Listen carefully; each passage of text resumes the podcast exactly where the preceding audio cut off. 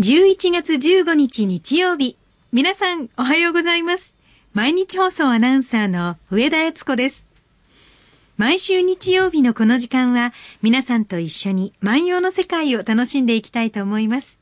私たちに万葉時代のちょっぴりいい話を聞かせてくださいますのは、奈良大学教授の上野誠先生です。先生おはようございます。おはようございます。どんどん季節が進んでいく実感が湧きますよね。そうですね。えー、あの、私どもの大学はですね、はい。えー、山の中にええー、自然豊かなところにこの間お邪魔いたしました。はい、ありがとうございます。来ていただいてですね、もう学生もお喜びだったんですが、ありがとうございます。ちょうどですね、えー、うん学校に登っていくところのですね、はい、坂道に、えーくぬぎがあるんですよね。はいはい。で、どんぐりが落ちてきて、うん、そのどんぐりを、その踏んでいくことになるんですよね。ああ、なるほど。うん、だからね、これね、うん、その、どんぐりを踏むとね、まあ、汁が出るのでどうしようかとか、こういうふうにこう思ったりもするんですが、これね、えっ、ー、と、古代の人はですね、はい、どんぐりも無駄にしません。何かに、うん、どんぐりも食べます、えー、ほとんどのどんぐり食べます。食べられですか、はい、あの、アク抜きを十分に行う技術というのがありまして、はい、えー、これはもう今の人間よりもそういう技術をよく知っていますので、よく食べるんですが、もう一つはね、ええ、くぬぎはですね、これは染め物に使います。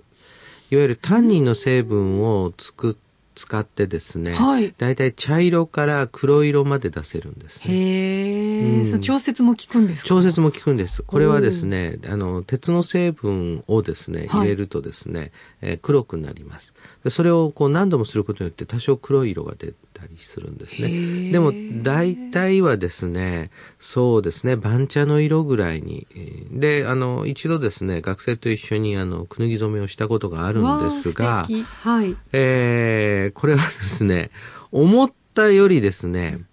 その、これは染色っていうのはやっぱりプロがいるのは当たり前で、職人さんがいるのが当たり前で、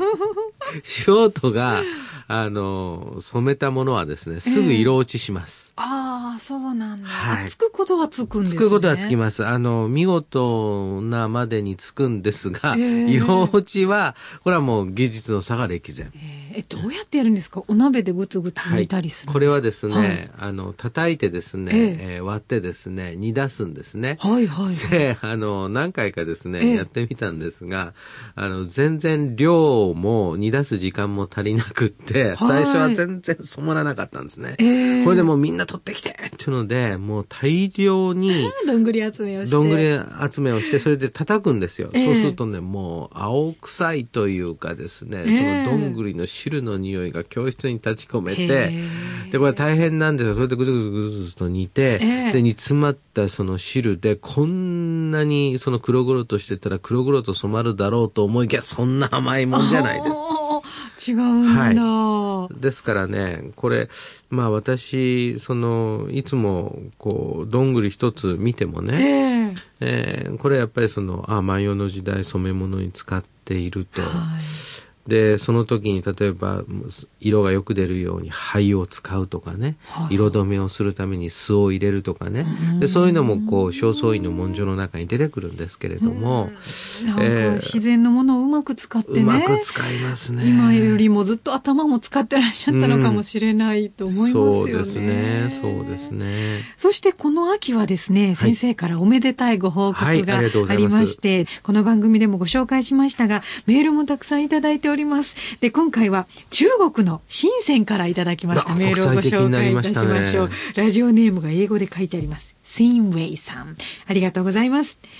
角川財団学芸賞おめでとうございます。ウェブで聞いてびっくりしました。受賞の本をまだ読んでいませんが、受賞理由がいちいち大きく頷ける内容でしたので、正しく評価されたものだと感じました。これからも健康に留意されて、ご活躍されることをお祈りいたします。励みにして頑張ります。ありがとうございます。お忙しい秋になりましたもんね、先生。そうです。あの、まあでもね、はい、あの、やっぱ張りがありますので、あの、楽しくやってってるんですね。はい。で、それともう一つはね、ええ、まあ、この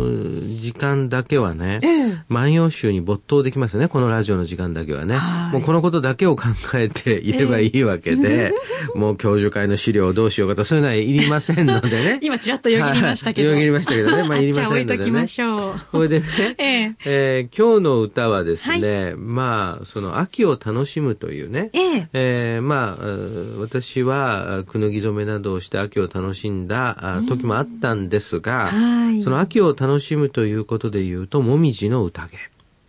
うん、えー、でこれね、花見のように、はい、えー、もみじの宴もします。えっ、と、例によって、えー、奈良時代はもみじはもみちと静音で呼びますが、はい、こういう歌があります。えー、ちょっと読んでみたいと思います。はい。もみじ葉の杉幕惜しみ、思うどち遊ぶ今宵は明けずもあらぬか。もみち葉の杉幕惜しみ、思うどち遊ぶ今宵は明けずもあらぬか。えー、見ていきたいと思います。はい、えー、もみち葉という言い方が出ているわけですが、もみじの葉っぱですよね。えー、で、そのもみじの葉っぱが散っていくのが惜しいって言ってるわけですね。はい、えー、当然ですね、ずっと見ていたいわけですね。ずっと見ていたい。綺麗な赤ですもんね。そうです、そうです。自然の色というのが信じられないぐらいの綺麗な色を見せてくれますから。しかもね、はい、あの、すごい、まあ、すごいっていう言い方はどうなのかね。えーそのやっぱりその刻々とねその色が変わっていくと、でそれが季節のその移ろいとともにその色が変わっていって最後は散っていくというですね、何かこう人生とは無常なものなんですよっていうのを教えるようなね、ん。なんかこうそういうところにこう日本人はいた感動していたわけですよね。そうですね。で、そうするとですね、もみじが散っていくのが惜しいので、なんか宴会をしたみたいなんですね。えー、思うどち遊ぶくよいはって、思うどちっていうのは気の置けない仲間たち、心が通じ合っている仲間たちということですので、えー、思うどち、今宵、もう今晩は大宴会をする。遊ぶ今宵はってですね、うん、えー、みんなで大宴会をして、えー、遊んだ今宵は明けずもあらぬか。開けずもあらぬかっていうのはね、えー、開けなくても良いっていうことですから、えー、まあ簡単に言うとですね、朝まで飲んでいたいということですね。で、朝まで飲んでいたいんだけども、その、開けてしまうとですね、はい、宴会は終わりになってしまいますので、ですから、この人は開けない方が良いと。でこれはですねまあ一般的によく使うのは恋人と一緒にいる時の表現ですよね。夜が明けないでほしい夜が明けないでほしい。うん、えー、まあ例えばですねもう世の中のね、えー、その鶏さんやね朝鳴く鳥をみんなね、はい、殺しちゃってねあなたと朝寝がしてみたいなってことをね情熱的な、ね、もう芸者さんからそのドドイツでもらった日にはですね もう3日空けず行かなきゃいけないわけですよ。でそういうその表現があるのでね、えー、その思うどち遊ぶ今宵は明けずもあらぬかっていうとねああの面白い表現だなって当時の人は思ったんでしょうね。恋人同士を思わせる表現、ね、そうなんです。だからああそういうふうなあの面白い表現使ったねって当時の人は思ったと思うんですがこれね簡単に言うと礼儀なんです。はい。こういうふうに言うのがね、ええそのやかもちはこの時、えー、右大臣立花教、うん、立花の諸へのですね、はい、まあ、家で宴会をしてるんですが、えー、えー、こういう時にはですねその朝まで飲みたいと例えばもう時間がなくて帰らなくてはいけない時でもですね、うん、朝まで飲みたいというのが礼儀なんですよ。つまりそれはそれほどその素晴らしい宴会を用意してくれてありがとうという気持ちをですね、表すためにこういうようなそのご挨拶をするわけですよね。先週先生のお話で中国に行った時は、お料理を必ず残さないといけない、はい、というお話ありましたけどそそれとちょっと似ているような気がしますね。そうです。うん、あの、お料理を全部完食してしまいますとね、えー、えー、もう一皿出さないと向こうのメンツが立ちませんので、まあ今は都市部ではですね、はい、まあそういうことはなくなってしまいましたが、田舎ではまだそれはありますので、えー、もうどんどん出てきますよね。で、お客さんを満足させるっていうのがもう宴の第一の趣旨ですからね。はい、でもね、これはですね、例えば私など講演会などに呼ばれましてね、えーえー、講演が終わると謝辞というのがありますね。主催者が、はい、今日はどうもありがとうございました。えー、で、えー、お花をいただいたりすることもあります。はい、で、そうすると、あ、今日、あの楽屋のところにお花が置いてあったけど、あれ、終わったら僕にもらえるのかなと思いながらも、それに触れ、触れず、触れずね、えー、あの、歩いていくわけですね。それで、あの、こう、するわけですね。で、もっと嫌なのはね、楽屋のちょっと横のところで、その領収書のやり取りをしてる人とかがいて、ちょっとそれは嫌なんですが、まあ、いただいたりしますよね。いろんな場がありますからね。あります、あります。でそうそうするとですね、大体こう、おっしゃるのはですね、はい、先生の話は大変面白くて、うん、明日の朝まで聞いていたいと思いました、なんていうことを言うわけです。今おっしゃりますか？そういうこと。まあそういうことをおおっしゃるわけですよ。そ、そこで私はですね、つかつかっとですね、マイクの方に走りましてね。はい。それでね、わかりました。それでは明日の朝までさせていただきますって言うと、主催者側の人は真っ青な顔をするんですね。ずっこけちゃいますね。ずっこけちゃいますね。あの、まあ、これ礼儀なんですね。社交辞令と言いますか、ね、社交辞令なんです。社交辞令なんです。えー、ですからこれね、その、だからといってこれを、この歌を、その、によってね、はい、朝まで飲んだんではないか。それは可能性はありますが、こう歌としてはそういうふうに歌うもんです。今あの学生時代とかだと本当に夜通しみんなで遊ぶとか、はい、カラオケをするとか自分も体力があったのでね記憶があるんですけどもう今となったらそれはしんどいなと思うんですがこの時代の人ってどうだったんでしょうね。そうですね。あの、うん、学生さんこの10年ぐらいでですね、はい、たいこう徹夜で遊ぶことをオールと言ってますね。あ、オール？うん。あのオールしてたんですよみたいなね。あのオールだったんです昨日はとかね。そういう言い方をしますね。でね、そのでもね考えてみるとですね、えー、あの日本人全体。えー、私49歳ですが、えっと、日本人全体この20年ぐらいで見たところではですね、はい、やっぱり朝まで飲むという人は減りました。でこれはですねあの一つはあのいつでもですねお酒が飲めると、はい、それともう一つはですね、まあ、宴会一次会で帰って、うん、えー、家でですね帰りにあの缶チューハイでも買って帰って家で飲んだ方が落ち着くという人もまあ多いので。コンビニによって帰ってね買って帰るわけですもんね。そうです。あの昔はですね、うん、宴会の席でしかあのたらふくお酒が飲めなかった時代もあったので、はいはい、みんなヘベレケになってたんですね。でまた朝までもうこの日だけは飲もうと決めて飲む人たちもいっぱいいたんですが、えー、やっぱり自動販売機やもう家ですぐお酒が飲めるようになるとですね、はい、やっぱりあんまりあのその朝まで飲む人っていうのは減った感じがあのしますねしますね。学生さんのコンパもですね、はい、全体的に見るとですねやっぱりそのコンパというのもやっぱり減ってる感じがしますね、うん、これからの季節はねちょっと多くなる季節かもしれませんけど、うん、羽目を外しすぎないで楽しむっていうのは重要なことですね。そうです。でもねこの歌でやっぱり大切なところはね、はい、思うどち気心知れた仲間たちとね、うん、遊ぶ今宵だけは開けなくてもいいっていうぐらいの表現ですので、はい、やっぱりこれね宴会がやっぱり楽しかったたんですね。うん、でそのやっぱり一番その宴会に招かれた時にあのしなければいけないまあそうですねルールというかですねマナーというかですね、えそれはですね本人が楽しむ。招かれた本人が一番楽しむということですよね。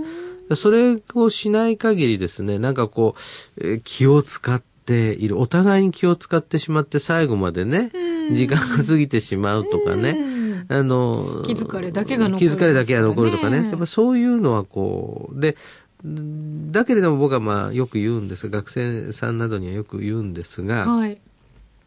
気を回してはいないんだけれども、うん、ちょっと全体のバランスを見ながら自分が動けて、うん。はいはい、お皿持って動けて、そしてね、あの全体に食事が回っているかお酒が回っているかを確認し、あのしょんぼりしてる人はいないかを 見通して、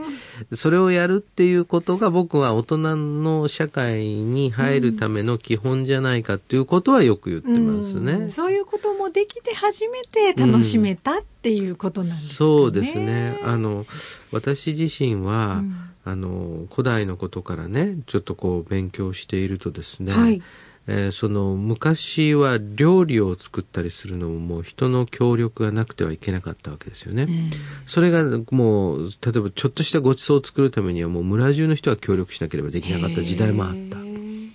宮廷に行かないと美味しいものは食べられない時時代もあった。ところが各家でそれぞれができるような時代がやってきて次には一人一人がひょっとすると、うん、私はダイエットだからこうだ私はこうだっていうような一人一人がその美味しいものを自分で作れるようになった。お鍋だって一人鍋の時代ですからね。一人鍋の時代です。一人鍋の時代。うん、そうするとね、えー、今度逆にねそのみんなで食事をしたり、みんなで楽しんでいく時のルールとかマナーをちょっと日本人忘れがちになってきたと思うんですね。でもね、あの、万葉集なんか読んでる人はね、大体大丈夫ですよね。こういうのを見るとね、やかもちがね、おそらく最後にね、出てきてね、えー、みんなに対してこれ締めたわけですよ。はい。えー、みんな、今日楽しいか楽しいだろ朝まで飲みたいよな朝まで飲もうみたいな感じで、でもね、おそらくこれは中締めのご挨拶で、えー、当然ですね、ねあの、これくらいでということなんでしょうね。それがなかなか面白いところですね。そうですね。今でもお話は尽きないことではございますが、うん、とか言うのって中締めのご挨拶ですもんね。そうなんです、そうなんです、そうなんです。そろそろ尽きてきたかなっていうところで、そういうというね。しかもね、中締めってと、だからおしまいとは言わない、ね、はいはいはい、はい、お開きというし、中締めというんだけど。まだ真ん中だよと、ね、まだ真ん中だよと。えー、でもね、それで一応、まあ、あの、締めるわけですよね。でもね、学生さんなんかね、中締めっていうことはこれからまた始まるんですかっていう人もいますね。えー、なかなかね、宴会でどういうふうに楽しむか難しいところですが、はい、もみじの宴会の歌、もう一度聴いてください。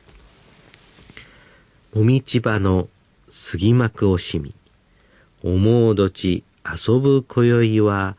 明けずもあらぬか。